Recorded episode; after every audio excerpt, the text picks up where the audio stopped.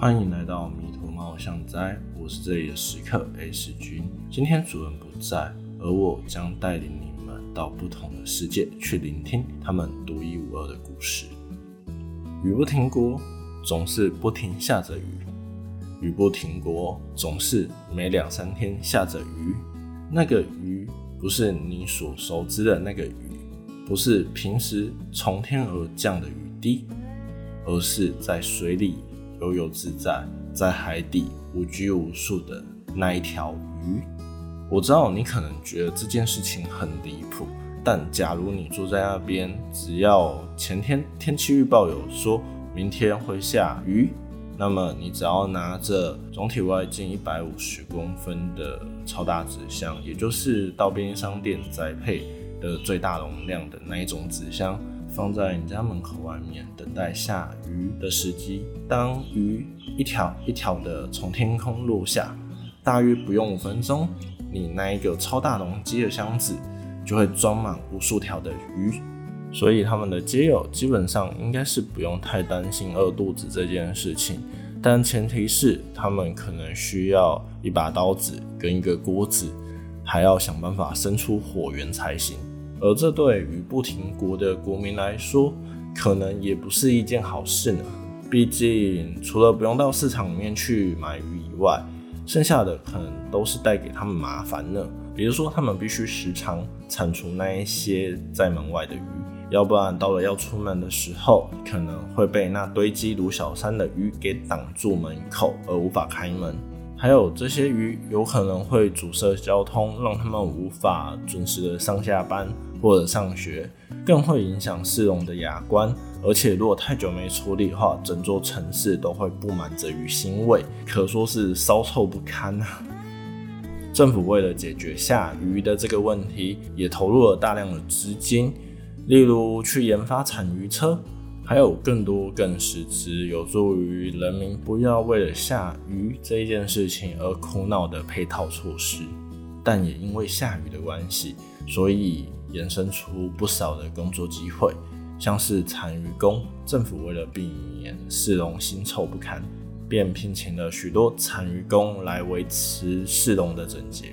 除此之外，这一些从天而降的鱼，也为鱼不停国带来了不少的商机，甚至俨然已经成为了鱼不停国重要的经济命脉了。例如，从食品加工的鱼罐头，一直到需要大量生鲜保存技术的冷冻渔业，甚至连他们的观光产业都脱离不了“鱼”这个字。除了将这一些小麻烦转变成商机以外，他们国家也免不了会有所谓的灾，像是某个市中心就曾经被从天而降的大量的金沙以及磨香鲸给压毁。所以为了避免这样的鱼灾造成大量的人民伤亡，所以他们的气象预报总是相当的准确，例如可以精准的预估各个地区所下的雨的鱼种为何。例如，明天 A 市会有九十趴的几率下无国鱼，C 市会有八十趴的几率下白带鱼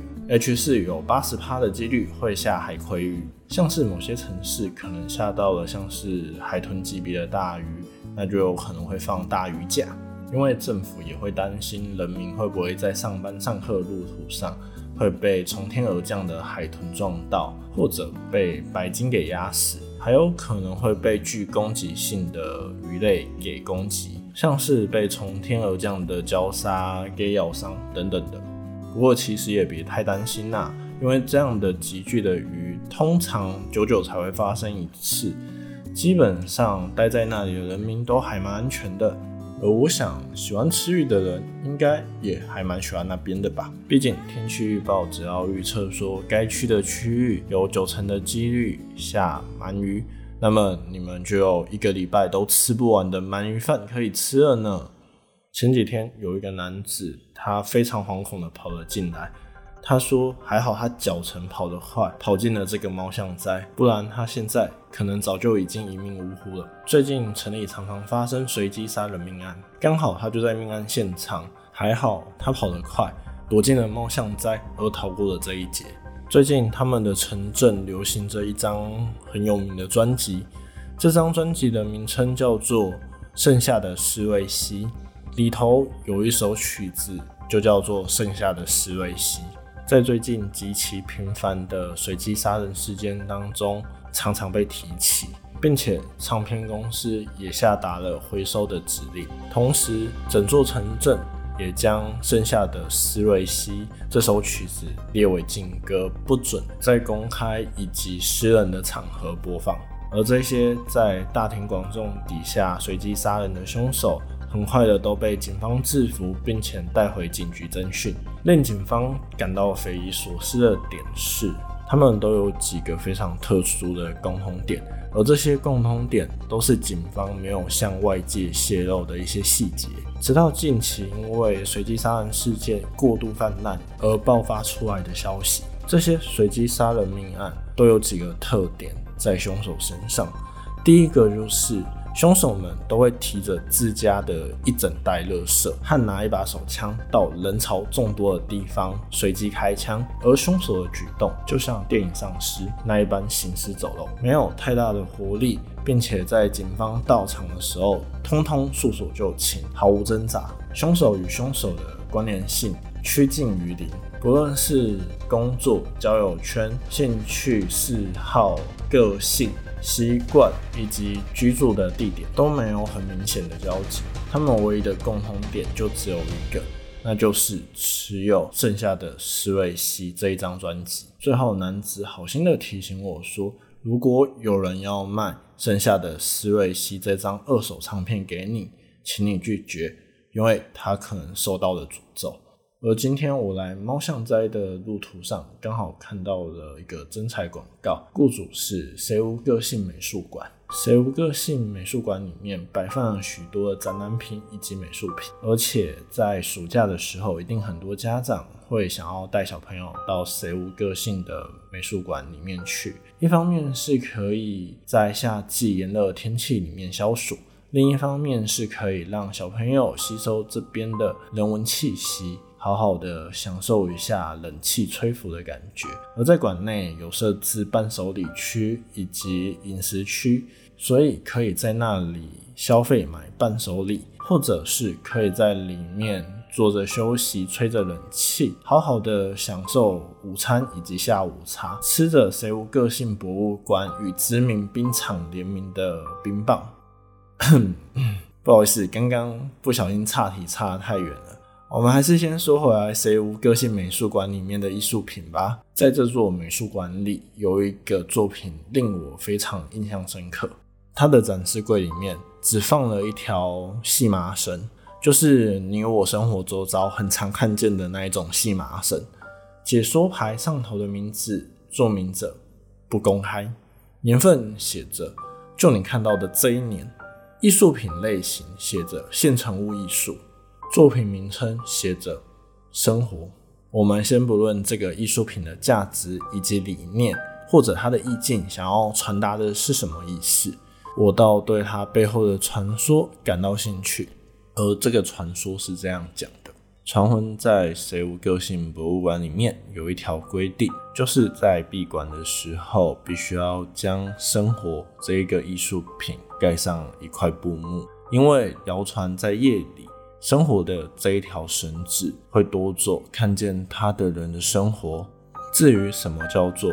看见这一条名为生活的绳子的人会被夺走生活这件事情怎么发生的，我是不知道。我只知道的是，在这一个。谁无个性美术馆里面，夜班的警卫常常成为失踪人口，便谣传这条绳子绑架了许多看见他的夜间警卫。因此，谁无个性美术馆里的夜间警卫的薪水总是比外面一般警卫的薪水来得高，高出了六倍之多。而我现在手上的这份真彩传单，正是。谁无个性美术馆在征求夜间警卫的真彩传单。如果你有兴趣的话，可以拿着这个传单到谁无个性美术馆应征哦。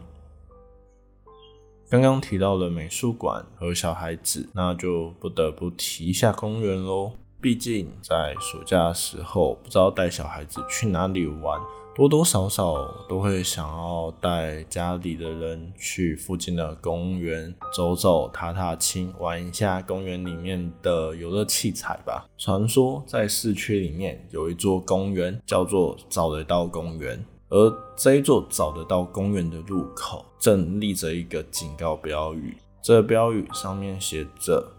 请勿在找得到公园里面玩捉迷藏，避免危险发生。”进到公园里面，你可以看到有不少的男男女女，都是青年、壮年或者老人，但你在这里很少会看见有小孩跟青少年。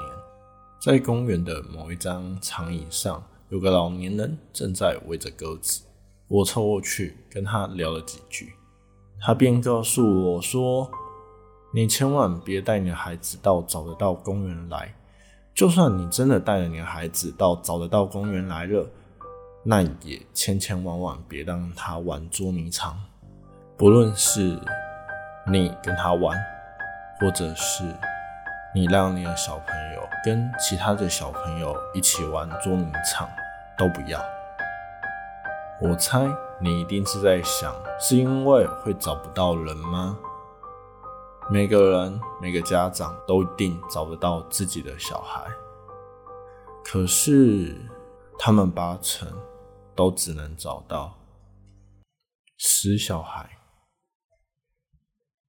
提到死亡，在每个阶段的人生当中，多多少少都会遇到相关的课题吧。每个人都有机会面对到自己的好友、自己的亲人、自己的同学，以及周遭的某些人的离世，甚至自己也有机会在某一天离开自己最重视的人。然而，其实要长生不死，也不是一件太难的事情。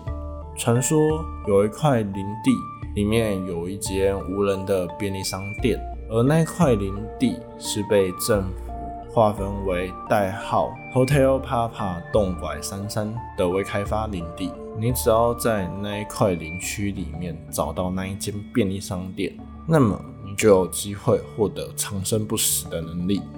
话再说回这一间便利商店，它有什么特殊的地方吗？除了它开的位置鸟无人烟以外，基本上和一般的便利商店一模一样，都是二十四小时制的。而且它是无人的便利商店，所以所有东西都靠机器运行，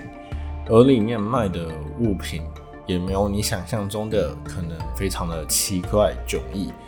他卖的东西跟你我平常去便利商店所认知的东西一样，尽是一些糖果、饼干、冰品、饮品、微波食品、生活日用品等等的。因此，一定会有人在想。到底该怎么长生不死才好呢？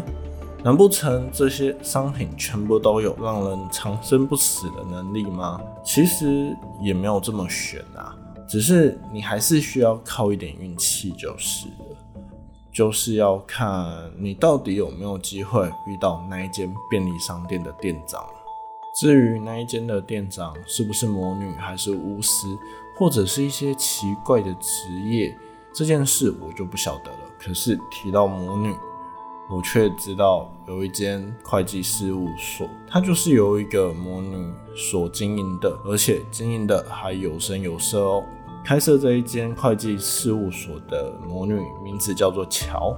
她是怎么把这个会计事务所经营的这么好的？我想重点绝不在她那傲人的双峰、令人称羡的翘臀，以及天使般的面孔。他的会计事务所里面有一只水母娃娃，那是他创造出来的会计师员工之一，也是这一间会计事务所最受欢迎的员工。这并不是因为水母娃娃它长得像水母，呃，嗯，不对，它本来就是水母，更正，它本来就是水母，所以让很多人觉得它很可爱。因此，即使业务就算糊涂搞错了也没有关系。